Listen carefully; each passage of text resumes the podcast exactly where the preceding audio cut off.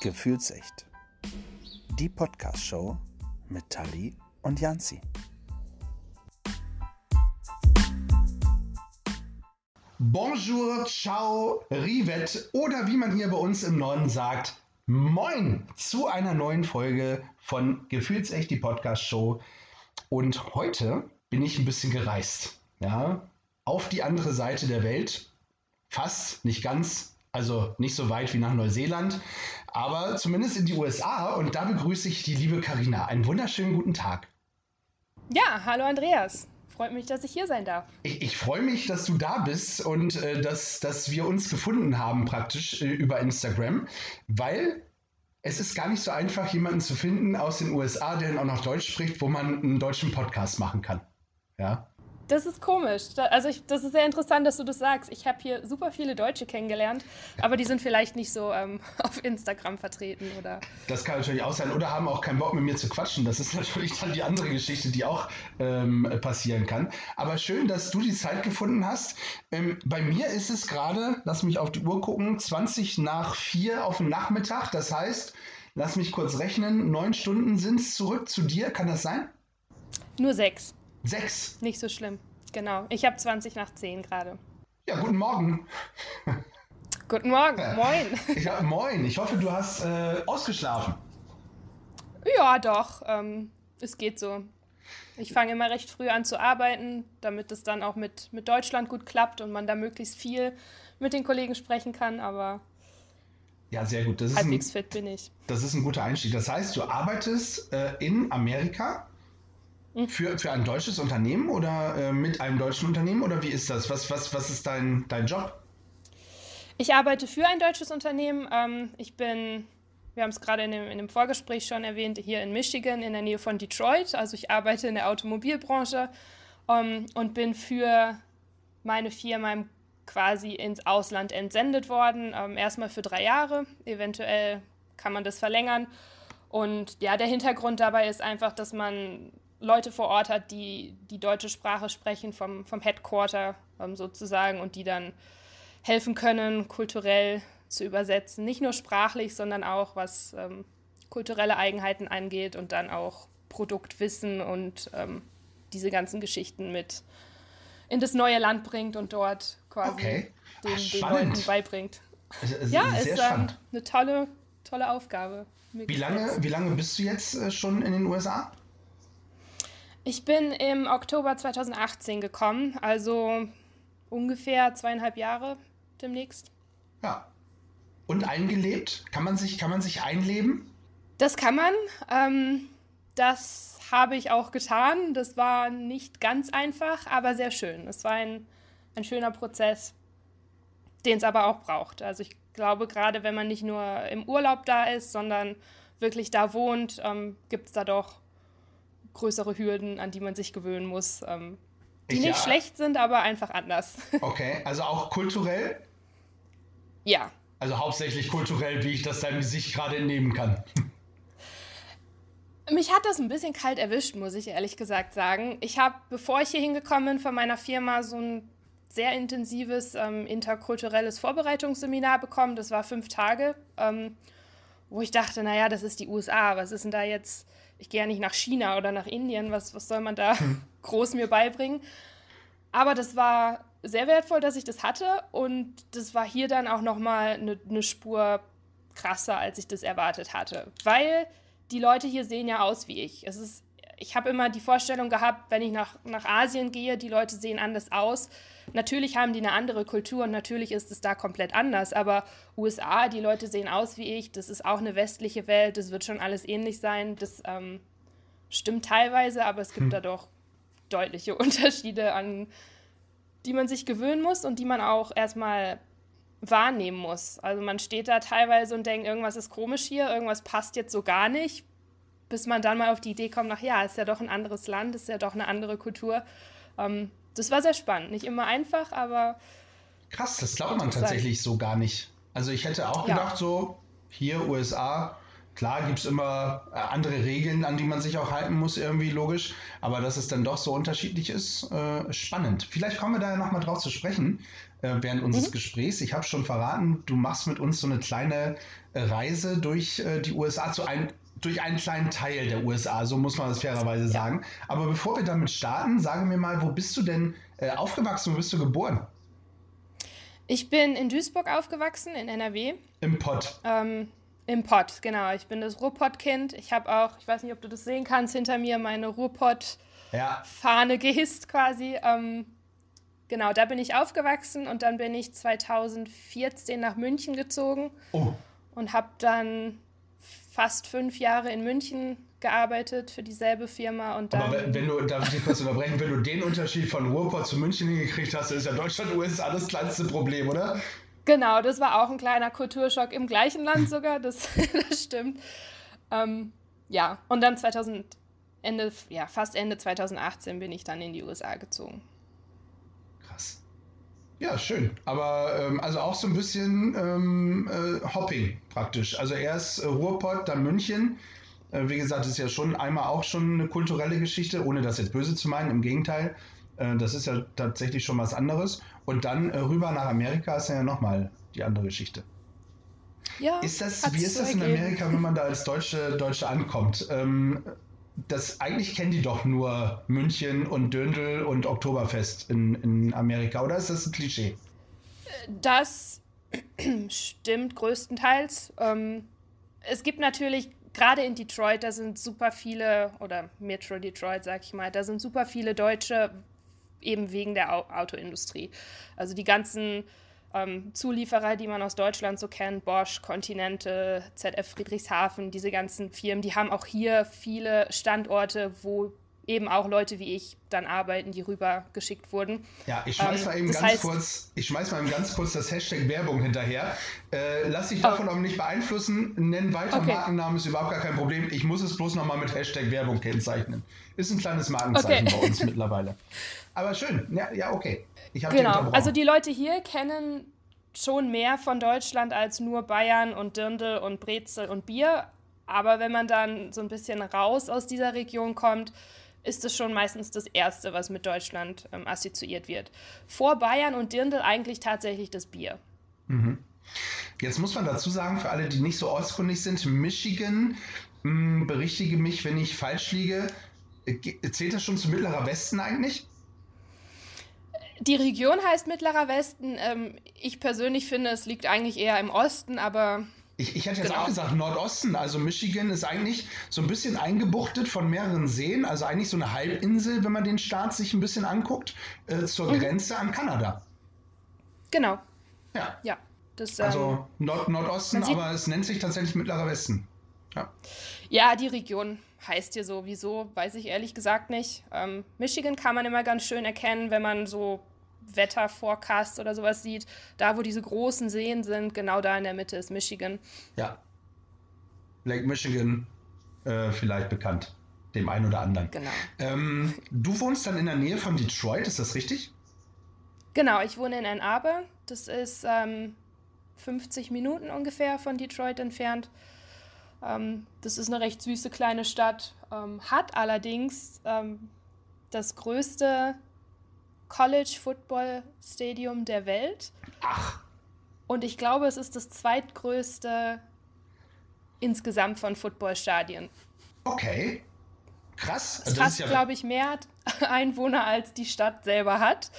Aber ja, das wollte ich gerade sagen. Es ist wirklich, ich habe mir parallel ähm, die, die USA-Karte einmal mit ähm, auf den Rechner gezogen, damit ich da auch ein bisschen den Überblick habe, weil, jetzt muss ich dazu sagen, ich war tatsächlich selber noch nie in den USA. Ja, und äh, bin deswegen noch viel gespannter, was du so alles zu erzählen hast. Und das war gerade schon die erste Geschichte. Football, äh, Footballstadium hast du gesagt, ne? Stadium. Ja. ja.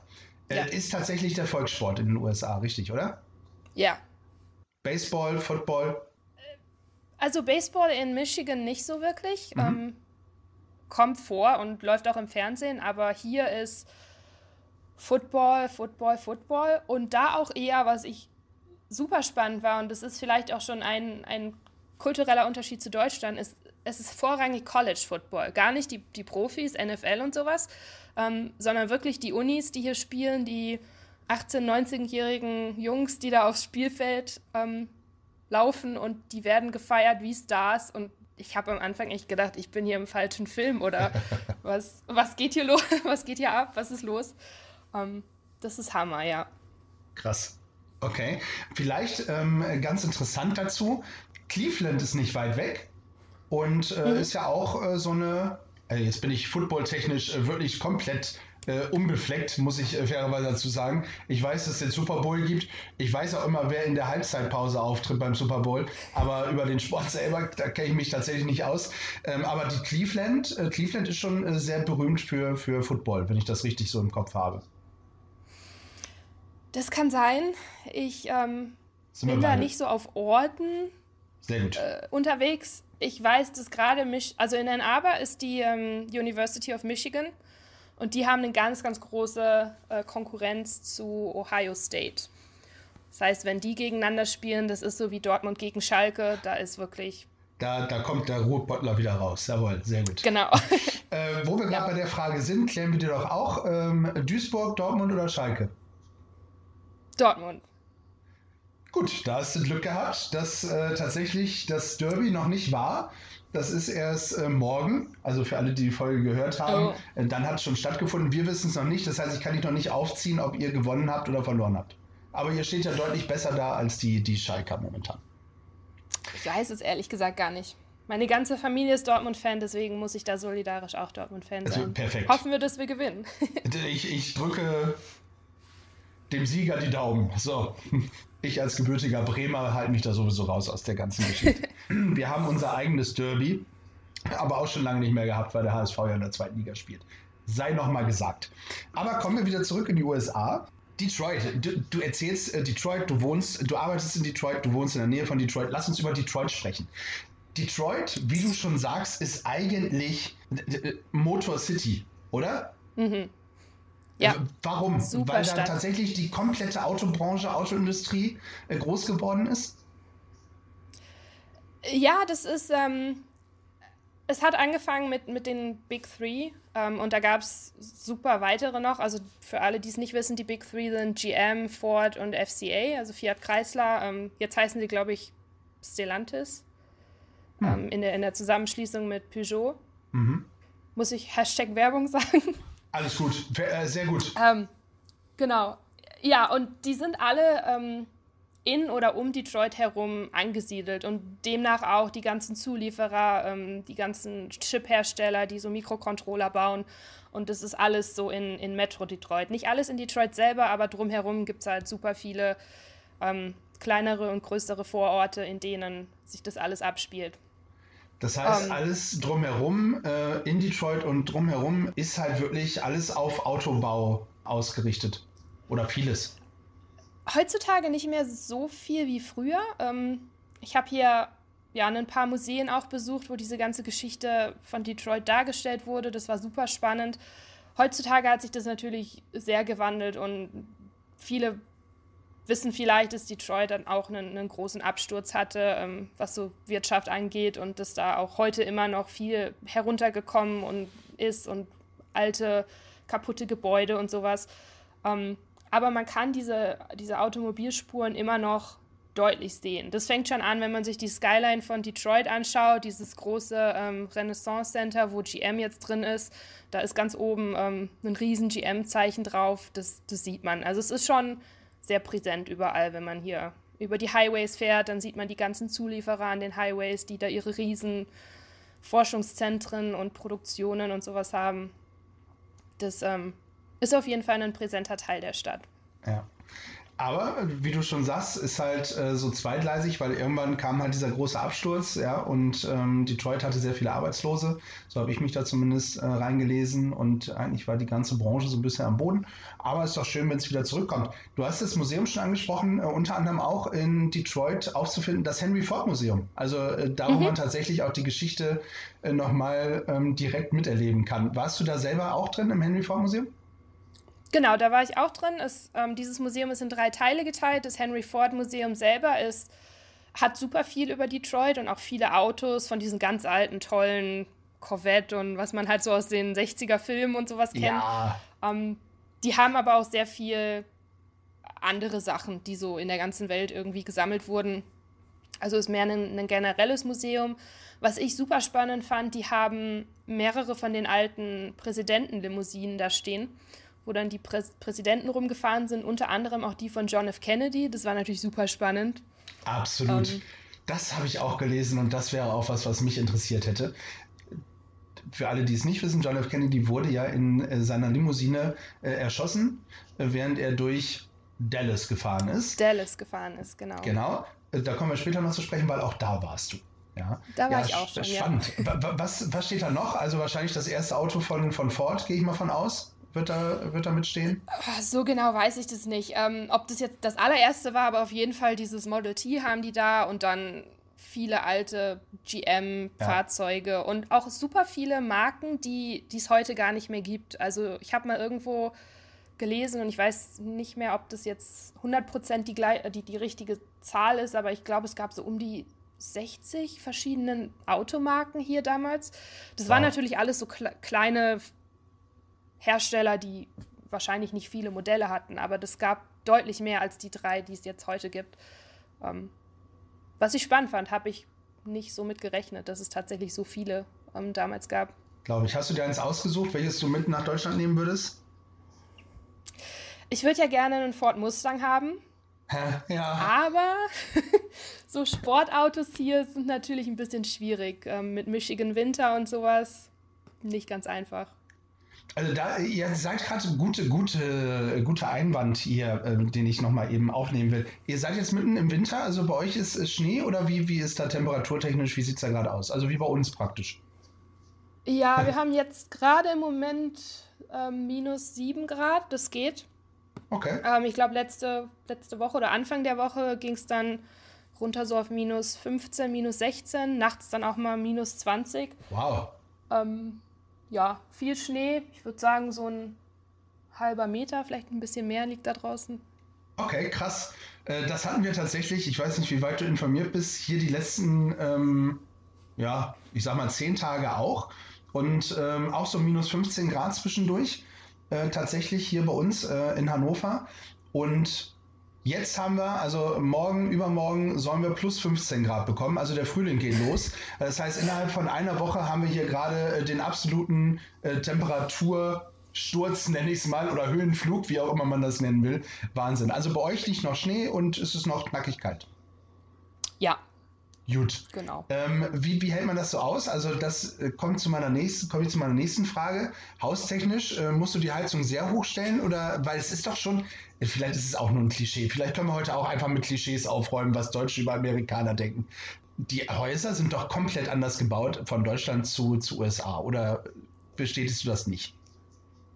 Doch, das bestätige ich voll. ähm, außer man ist Millionär, dann kann man sich was leisten, was den deutschen Standards entspricht. ähm, ja, die Häuser hier, ich sag mal so für Otto Normalverbraucher, wenn man jetzt weder besonders arm noch besonders reich ist, die sind schon eher schlecht nach meinem Verhältnis. Mhm. Die Heizung, also ich habe die Heizung jetzt auf 72 Grad Fahrenheit, das sind glaube ich so um die 22 Grad Celsius ähm, innen. Aber ich sitze hier trotzdem mit dickem Pulli und dicken Socken und sowas. Also die Isolation ist nicht wirklich gut. ähm, und dann im Sommer aber genau das Gegenteil. Also wenn wir draußen 20 Grad, 25 Grad Celsius haben, dann stelle ich hier die Klimaanlage an, weil das dann so warm wird, dass das ähm, nicht mehr wirklich schön ist. Okay. Es ist okay, aber Fenster, die schließen nicht richtig, die sind einfach verglast, die kann man auch nicht öffnen. Also man kann die so hochschieben, aber ich kann meine Fenster zum Beispiel von außen nicht putzen. Da habe ich dann im, in meinem ersten Jahr, in meinem ersten Sommer 2019 hier mal gefragt bei meinem, ich habe hier so ein Management, die sich um das Haus kümmern, wie ich denn meine Fenster von außen putzen könnte. Und da meinten sie, ja, alle paar Jahre schicken wir mal einen vorbei, der das dann macht, weil man kann die nicht von außen putzen und das ist ja auch nicht nötig oder also ich, die hatten irgendwie so das Gefühl, was für eine komische Frage da von der ja, Deutschen kommt Fenster um putzen. Willen, bitte was? Fenster putzen, ja. ja, wird hier nicht so eng gesehen. Ähm, das war 2019, da ist jetzt auch bis jetzt noch keiner gekommen. Also ich wohne jetzt zweieinhalb Jahre hier, ich habe die nicht einmal geputzt, was auch okay ist. Man gewöhnt sich dran. Das ist so eine Sache, wo man sich irgendwie dran gewöhnt. Ist vielleicht auch gar nicht so schlecht, weil ich habe gelesen, also ist vielleicht auch gar nicht so schlecht, dass man dich nicht sieht, dass man nicht sieht, dass du da als, als Frau wohnst, ähm, weil ich habe gelesen, Detroit gilt als gefährlichste Stadt in den USA. Ich will dir keine Angst machen, wusstest du das? Das wusste ich, äh, oder zumindest als einer der gefährlichsten Städte. Ja. Ähm, ich finde das nicht so. Sehr also da wird schon natürlich was, was hinterstecken. Zum einen, die Häuser hier, also meine Haustür, das ist so eine bessere Pappmaché-Tür. Hm.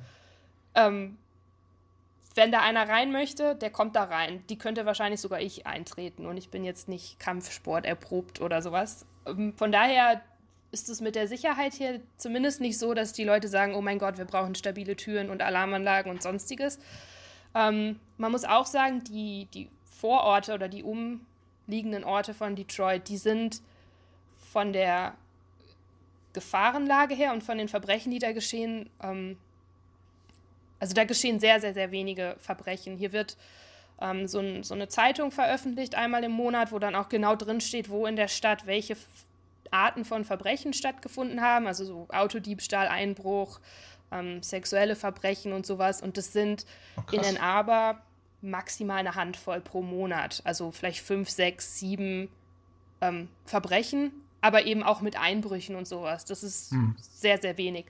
Detroit selber, da gibt es Ecken, die man meiden sollte und da gibt es auch ähm, Verhaltensweisen, die man im Blick haben muss. Also ich würde da jetzt nichts nacht, nachts um zwei an irgendeiner Tankstelle in so einem dunklen Vorort anhalten und mein Auto auftanken. Das würde ich nicht machen. Aber gerade die Innenstadt und alles, was sich so am, am Fluss, ähm, der dann die Grenze zu Kanada bildet, alles, was sich da abspielt, ist verhältnismäßig sicher, so sicher eine Großstadt eben ist. Also auch in Berlin läuft man nicht durch dunkle Ecken. Auch in München gab es Ecken, wo ich dachte, oh, sieht mir nicht so geheuer aus. Ähm, ich glaube, wenn man da mit einem gesunden Menschenverstand rangeht und nicht die dicke Rolex offen trägt und sich irgendwelche Chanel-Ohrringe umhängt, ähm, ist das alles kein Problem.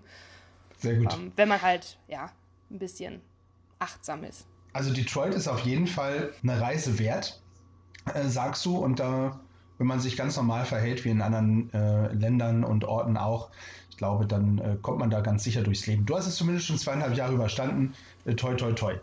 Äh, Detroit ist allerdings auch, wenn man Musikfan ist, so wie ich, tatsächlich auch so ein bisschen aus meiner Sicht mit die Geburtsstadt der Musik, finde ich, weil dort ein ganz, ganz wichtiges Plattenlabel, ja, eigentlich den Weg bereitet hat für ganz große Künstler, mhm. und zwar Motown Records. Äh, ja. Erzähl, wie, wie, wie spürt man das in der Stadt? Also ich kriege schon eine Gänsehaut. Äh, ganz kurz, ich muss es noch kurz erzählen. Motown Records hat äh, Größen rausgebracht, an Musik wie, ich fange mal ganz früh an, Marvin Gaye kennt wahrscheinlich von unseren ZuhörerInnen äh, kaum noch jemand, aber äh, tatsächlich ganz, ganz großer Künstler. Stevie Wonder. Und jetzt kommen wir tatsächlich zum, zum King of Pop, Michael Jackson. Ja, ähm, mhm. auch bei Motown Records groß geworden. Erzähl, wie, wie, wie kriegt man das in Detroit mit? Detroit hat eine super große Musikszene. Ähm, nicht nur was Motown angeht, sondern auch diese ähm, Elektromusik, die da bin ich jetzt nicht so ein Fan von, aber da gibt es während Corona leider nicht, aber ähm, vorher gab es da Festivals, ähm, einfach auf irgendwelchen Plätzen, wo Leute DJs aufgelegt haben, ähm, scheinbar auch bekannte DJs, die ich, wie gesagt, leider nicht kannte, ähm, aber das war schon eine super Stimmung. Die Leute kamen, die haben gefeiert. Ich habe mir das so ein bisschen wie ähm, ja, so Love Parade in den Anfängen ähm, vorgestellt oder mhm. so, so habe ich das empfunden. Ähm, es gibt super viel so Rap und Hip-Hop. Eminem in der Hip-Hop- und Rap-Szene, ähm, das ist hier immer noch bekannt und die Leute hören das. Und ähm, ja, ich war in dem Motown-Museum drin, also da, wo ähm, ich glaube Barry Gordy Jr. hieß er, der Gründer, wo in diesem Haus, wo er dann sein erstes Studio hatte, da gibt es jetzt ähm, ein Museum, da kann man eine Tour machen. Das war mega. Das war richtig super gut. Ähm, ich habe wenig Bezug zu Motown früher gehabt. Also ja, Michael Jackson mal gehört und auch so ein paar Stevie Wonder Songs. Das war aber nicht, dass ich irgendwie gesagt habe, oh, Sound of Motown, meine Lieblingsmusik. Mhm. Ähm, und dann habe ich diese Tour gemacht. Das war Wahnsinn. Einfach wie viele Erinnerungen da waren. Die Tour an sich war super gestaltet. Die Führer, die dort durchführen, ähm, die können scheinbar alle singen. Also die haben dann auch so Singen-Einlagen gemacht und es endete tatsächlich, dass wir in diesem Aufnahmestudio ähm, standen, wo dann auch die ganzen Songs eben aufgenommen wurden und da Fotos an der Wand hingen von den ganzen berühmten Sängern, die du teilweise gerade auch schon genannt hast, die genau an der Stelle standen und diese Songs aufgenommen haben, wo wir gerade standen. Und der, der Tourführer hat dann angefangen, oder es war eine Frau, ähm, hm. sie hat dann angefangen, My Girl zu singen. Das war Gänsehaut pur. Ich kannte den Text nicht, aber alle, die an dieser, in dieser Tour dabei waren, die fingen dann an mitzusingen und einfach in diesem Aufnahmestudio, ohne dass ich da jemals Bezug zu hatte, das war so ergreifend. Also das war echt. Wenn jemand jemals nach Detroit kommt, macht auf jeden Fall die Tour bei, bei Motown. Das war super. Das hat mir richtig, richtig gut gefallen krass, man, man hört das auch, die Emotionen kommen bei mir gerade komplett an. Ich bin äh, absolut geflasht, obwohl ich nicht äh, dabei war. Und ähm, ich kann das absolut nachvollziehen. Ich meine, äh, klar, ich äh, irgendwann beschäftigt man sich damit und ähm, man weiß dann irgendwie, dass äh, Michael Jackson oder Stevie Wonder halt eben über Motown liefen und so. Ähm, mich hat das früher auch nicht interessiert, ja, aber ähm, super, super spannend. Echt richtig, richtig, richtig klasse. Ja das ist so eine Sache, wieso ich Detroit auch so gerne mag. Detroit ist keine Stadt, die das jetzt mit New York City oder LA oder sowas aufnehmen kann. Es ist Detroit. Aber hm. man kommt mit null Erwartungen dahin. Wenn, als ich gekommen bin, dachte ich, ja, Detroit ist so ein hässliches Loch, das ist heruntergekommen, das ist dreckig, aber einfach der Grad an Überraschung, an positiver Überraschung, die Detroit bereitet und die einfach ähm, ja da sind, das ist so so eine positive Überraschung, dass ich halt ähm, Detroit so, so super toll finde, weil es jedes Mal irgendwas gibt, wo man denkt, wow, damit habe ich echt nicht gerechnet, einfach weil die Erwartungen so tief sind, mhm. dass dann die, ja, der, der Wow-Faktor noch höher ist, eben weil man, ich meine, wenn man nach New York fährt, dann erwartet man Wow. Ähm, mhm. Wenn man nach Detroit fährt, erwartet man das nicht. Und wenn man dann trotzdem einen Wow haut, ist es halt, es fühlt sich viel, viel größer und besonderer an, als es jetzt bei anderen Städten der Fall war. Du hast äh, tatsächlich gerade so Detroit nochmal auf eine, eine besondere Stufe gehoben, finde ich. Äh, ich habe tatsächlich tierisch Bock auf Detroit gerade. Äh, das, das, das, äh, also auch von, der, von der Gegend her. Ich glaube einfach, dass Michigan auch ein, ein geiler Staat ist, ähm, wo man besonders viel leben kann und besonders viel machen kann. Und wenn dann ähm, Detroit eben auch nochmal so eine geschichtsträchtige Stadt, muss man auch sagen, ist es ja, äh, ist. Mhm. Ich glaube, dass man dass wir gerade vielen auch äh, Freude und Lust bereitet haben, einfach mal Detroit zu besuchen. Ist übrigens gar nicht so weit weg von New York. Also man kann da auch mal äh, einfach mal so rüberfahren. Man kann sich einen Ford Mustang mieten und äh, in ein paar Stunden ist man da. Ja, ja. ich, weiß, ich weiß es nicht genau. Ich würde schätzen zehn, vielleicht zwölf Stunden. Also es ist machbar. Es, auf jeden Fall, ja. Also ja. man fährt dann praktisch äh, New York, Pittsburgh, äh, Cleveland und dann ist man schon fast mhm. in Detroit. Ja. Und wenn man in Pittsburgh ist, ach, da, äh, und auf dem Weg in den USA ist ja immer irgendwas. Ja. Ähm, mit was für Musik bist du äh, groß geworden? Was ist so, ich habe gar nicht nach deinem Alter gefragt, das macht man ja als Mann einfach auch gar nicht, aber vielleicht kriegen wir es mit der Musik raus, da muss ich gar nicht nachfragen. Ähm, was ist so deine, deine Favorite Music? Ähm, heutzutage ist es tatsächlich so klassische Rockmusik und Rockmusik ähm, generell, ich, ich mag die Scorpions ganz gerne, Bon Jovi und dann auch so Sachen wie ähm, Lenny Kravitz oder Led Zeppelin, diese ganzen Journey und ja. ähm, you name it, genau. Ähm, ja. Aufgewachsen bin ich in der Bravo Hits Area. Ähm, also ich hatte nie eine Band, wo ich gesagt habe, oh, die mag ich, sondern das war halt Bravo Hits. Ich weiß gar nicht, wann ich angefangen habe, 16, 15, Bravo Hits 15, 16, sowas in, in der Art und dann halt hoch bis 30, 31. Ähm, bekannt in meiner Zeit waren so Backstreet Boys, Spice Girls und sowas, die ich auch gut finde, aber das war nie, ich war nie so ein Fangirl, sowas. Krass, ja. Ähm, kann ich nachvollziehen, da sind wir doch gar nicht so weit auseinander. Also immer noch weit genug, aber ähm, das ist auch so die Zeit, mit der ich dann aufgewachsen bin. Aber diese Rockgeschichte, ich bin auch, ähm, liebe diese Rockmusik einfach. Äh, bon Jovi kann ich absolut nachvollziehen. Led Zeppelin ist, ist der Wahnsinn. Ja? Äh, Genesis mhm. packe ich dann noch zu von meiner Seite aus und schon oh, sind wir ja. da. Und jetzt haben wir, jetzt haben wir schon fast nur über Detroit gesprochen und wir wollten eigentlich eine kleine Reise machen. Und wir machen musiktechnisch einfach mal ein bisschen weiter, ähm, weil du warst. Und da beneide ich dich wahnsinnig drum, weil ich, ich, ich liebe diese Stadt und ähm, ähm ich, weil das ist tatsächlich für mich die Stadt der Musik, der, der Country-Musik vor allen Dingen, ist Nashville. Ja. Ja. Und ich glaube, als Amerikaner sagt man sich, wenn man auf Country-Musik steht, muss man mindestens einmal im Leben im Nashville gewesen sein. Seitdem ich die Serie im Fernsehen gesehen habe und ich habe sie gesuchtet, übrigens gleiche, gleicher Name, heißt auch Nashville, mit der Ex-Frau von einem der beiden Klitschkos, die, die, da mitspielt, im Übrigen in der Serie. Ist aber auch völlig Wumpe. Äh, lass uns über Nashville sprechen, weil äh, mehr Country geht nicht, oder? Also du warst da.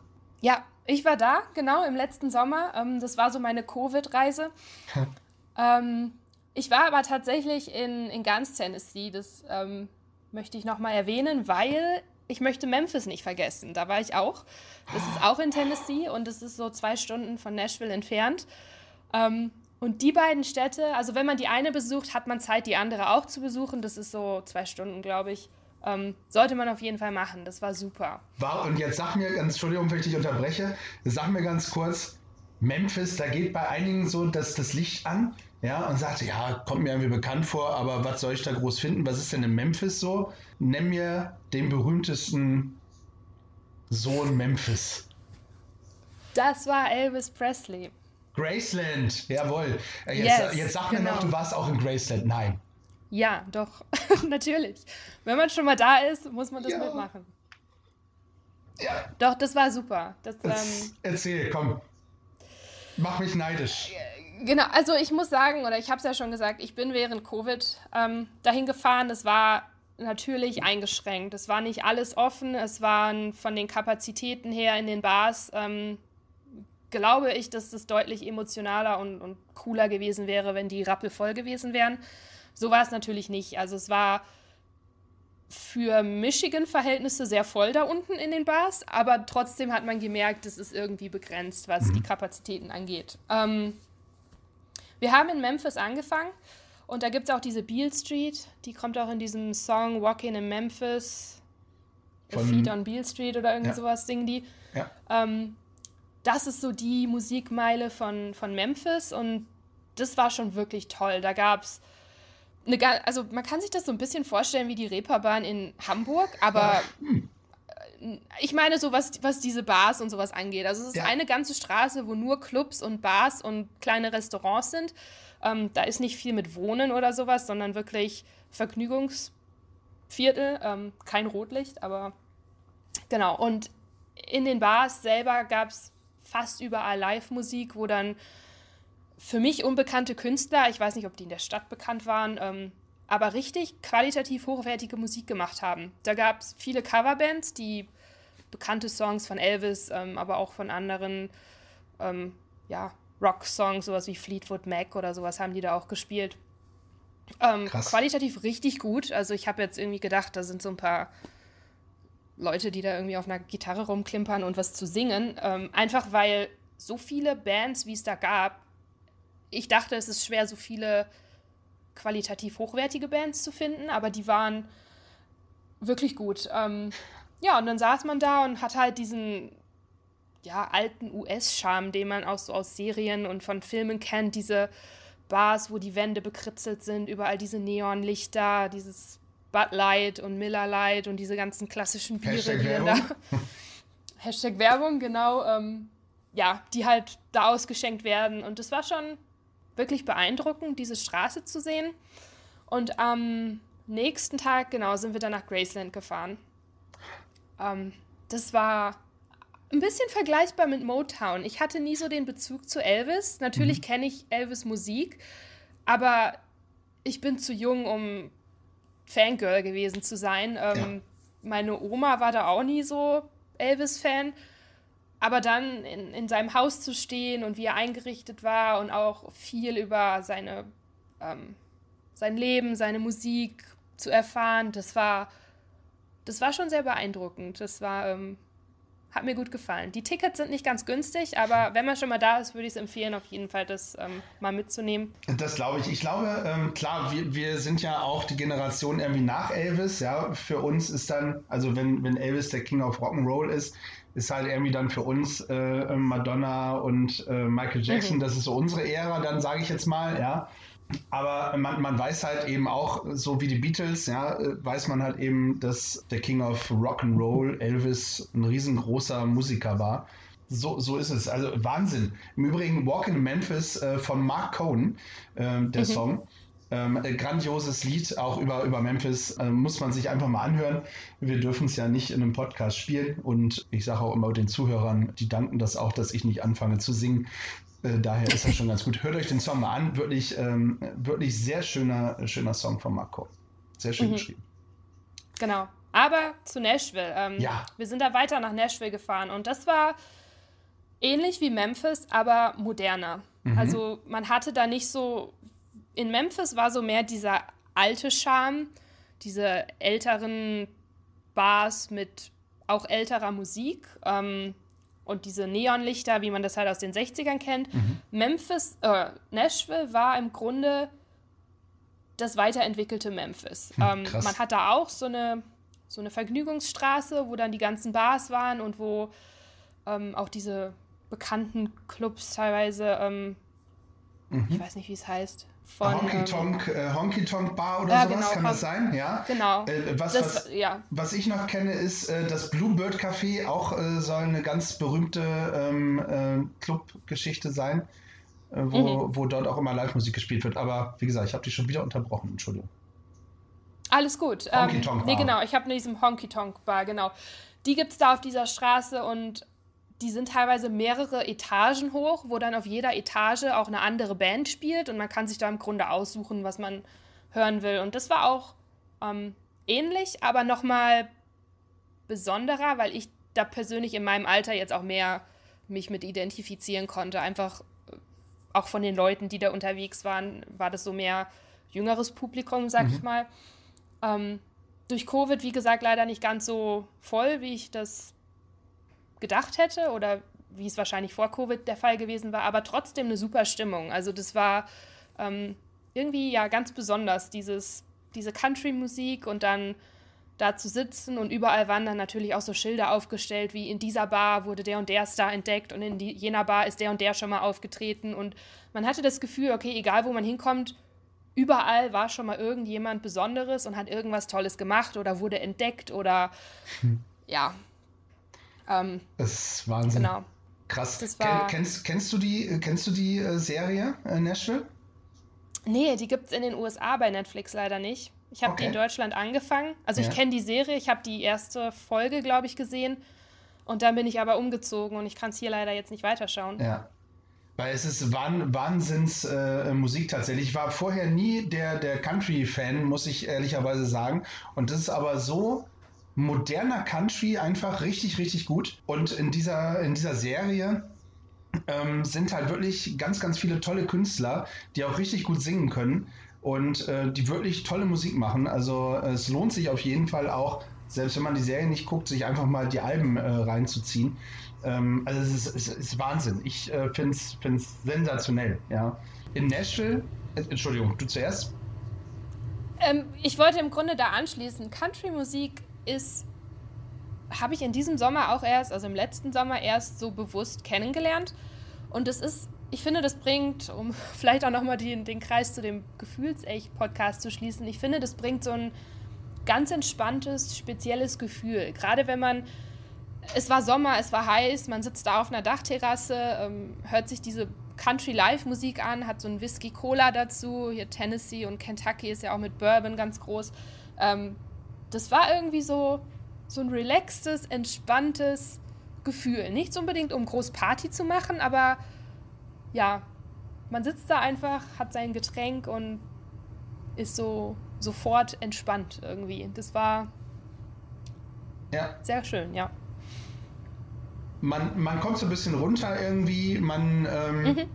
Ja, ich kann mir das, ich kann mir das super vorstellen, äh, da zu sitzen, einen, schönen, einen schönen äh, Cocktail oder einen schönen Whisky-Cola zu trinken, kann ich mir absolut, absolut vorstellen. Ich würde äh, tatsächlich dort gerne hinfahren.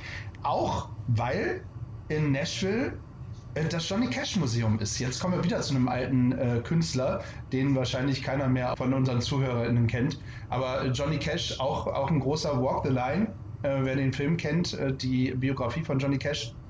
Ähm, aber da warst du nicht zufällig noch. Nee, das habe ich nee. nicht mehr geschafft. Okay. Ja, es reicht auch, wenn man denn äh, schon den großen King of Rock'n'Roll äh, besucht hat, praktisch. Dann muss man nicht auch noch unbedingt Johnny Cash besuchen. Aber Ring of Fire im Übrigen, wer kennt den Song nicht? Habe ich in meiner Jugend auch noch gesungen, ja. Vor allem, weil es mhm. gecovert wurde. Großer ja. Song, ja. ja. Schön. Ansonsten, Nashville, kann man noch irgendwas sagen? Da ist noch äh, äh The Hermitage, heißt das. Jetzt, jetzt will ich nicht zu viel, zu viel ähm, Bildungs, Bildungspodcast machen. Ja, das ist der Sitz des äh, vierten Präsidenten der USA gewesen, der, wie ja jeder weiß, Andrew Jackson war. Ja. ja. Ach, der, genau. Der. Wer kannte ihn nicht? Ich kannte ihn nicht, aber äh, ich wollte es zumindest mal sagen. Äh, Wahnsinn. Wir, wir, haben, wir sind äh, Detroit und Nashville und wir sind schon fast bei einer Dreiviertelstunde. nehmen wir nämlich jetzt auch Lynchburg mit, was du eben schon mhm. ähm, kurz angesprochen hast mit deiner äh, Whisky-Geschichte, weil Whisky, das interessiert genau. mich auch. Lynchburg ist tatsächlich eine Stadt. Ist das ist sie in Tennessee? Jetzt, da bin ich jetzt äh, bin ich jetzt genau. überfragt.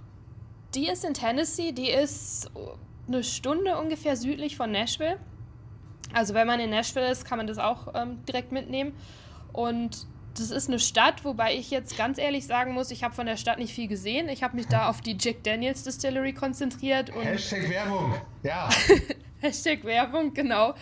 Ähm, also ob die Stadt schön ist, kann ich jetzt leider nichts zu sagen, aber ist egal. Interessiert da auch nicht so wirklich. Da geht es auch nicht um die Stadt in dem Fall, es geht tatsächlich um den Whisky. Es geht um Jack Daniels, Hashtag Werbung, ich sag's nochmal.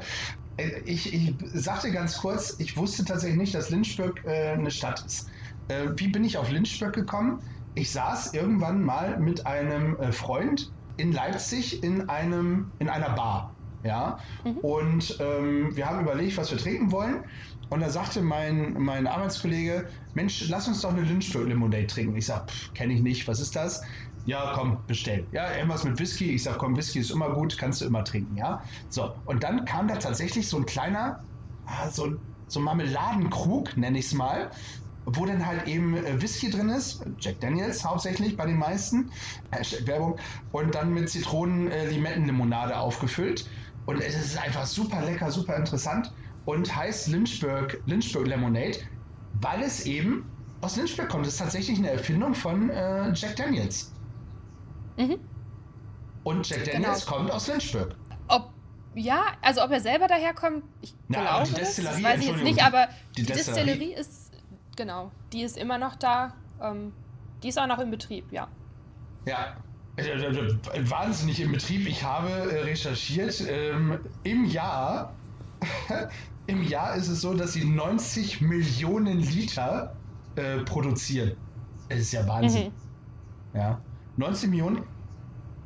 Jack Daniels ist die meistverkaufte amerikanische Whisky-Marke weltweit. Ja. Ähm, wir waren dabei, dass Lynchburg ja eine äh, kleine Stadt ist, ähm, die mhm. eigentlich ja, existiert, weil Jack Daniels dort äh, ist. Also die, die Stadt lebt wahrscheinlich von Jack Daniels, oder? Von der ja. Destillerie zumindest. Mag, magst du ein bisschen erzählen, was, was ist dir so aufgefallen? Also du hast, du hast die, du hast die Destillerie auch besucht? Genau, ja. Auch da, es war natürlich wieder Corona-Zeit. Also normalerweise ähm, kann man da scheinbar in die Produktionshallen mit rein und sowas. Das konnten wir jetzt nicht.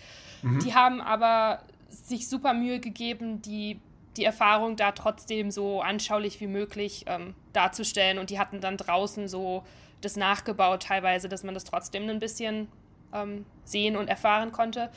Das war super spannend. Ich habe vorher noch nie eine, eine Whisky-Distillerie besucht ähm, das fing an mit einem kleinen Museum, wo einem dann ziemlich viel über ähm, Jack Daniels selber erzählt wurde und wie der so gelebt hat und wo der herkam. Und ich habe viel davon vergessen, muss ich sagen, aber das war ganz schön, um die, die Historie einfach von, dem, von der Marke auch ähm, zu verstehen.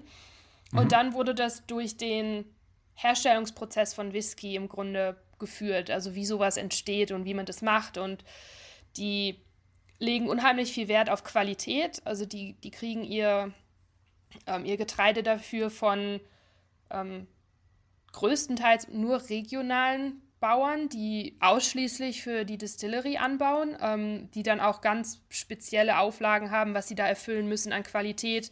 Ähm, einiges davon wird zugekauft, aber dann ähm, eben auch unter strengen Kontrollen. Ähm, mhm. Genau, die filtern den Whisky durch ähm, Charcoal, was ist denn das nochmal? Holzkohle, glaube ich. Auf mm, oh, Deutsch. Okay.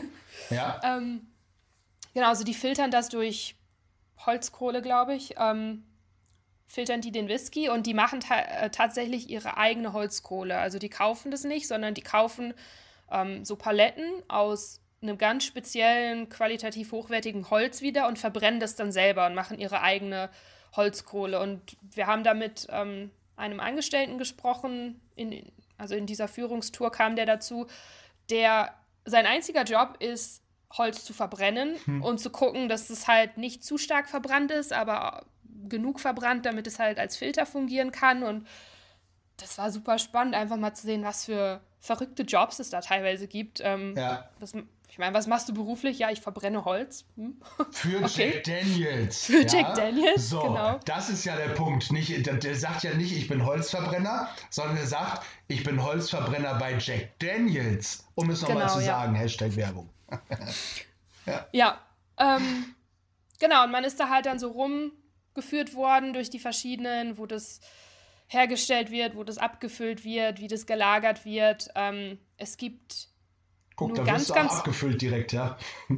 Das ist tatsächlich auch, es gab ein Tasting anschließend. Ja, Wahnsinn, ja, sehr gut. Dann möchte ich da ähm, auch hin, wo abgefüllt wird.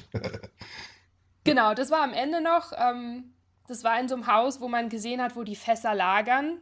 Das war Wahnsinn, diese riesigen Fässer zu sehen, die da einfach Jahrzehnte liegen, bis es dann mal zu einem, ähm, zu einem Whisky wirklich wird. Und da gab es dann ja eine kleine Verköstigung mit den ganzen Sorten, die Jack Daniels so hat. Ähm, das war interessant, weil ich bin auch kein großer Whisky-Kenner mhm, gewesen. Genau so. Ähm, mhm. Aber dann tatsächlich diese verschiedenen, es gibt ja diesen klassischen, Nummer 7 heißt der, glaube ich, und dann gibt es ähm, Single Barrel, die aus einem einzigen Fass kommen. Normalerweise werden mehrere Fässer gemischt.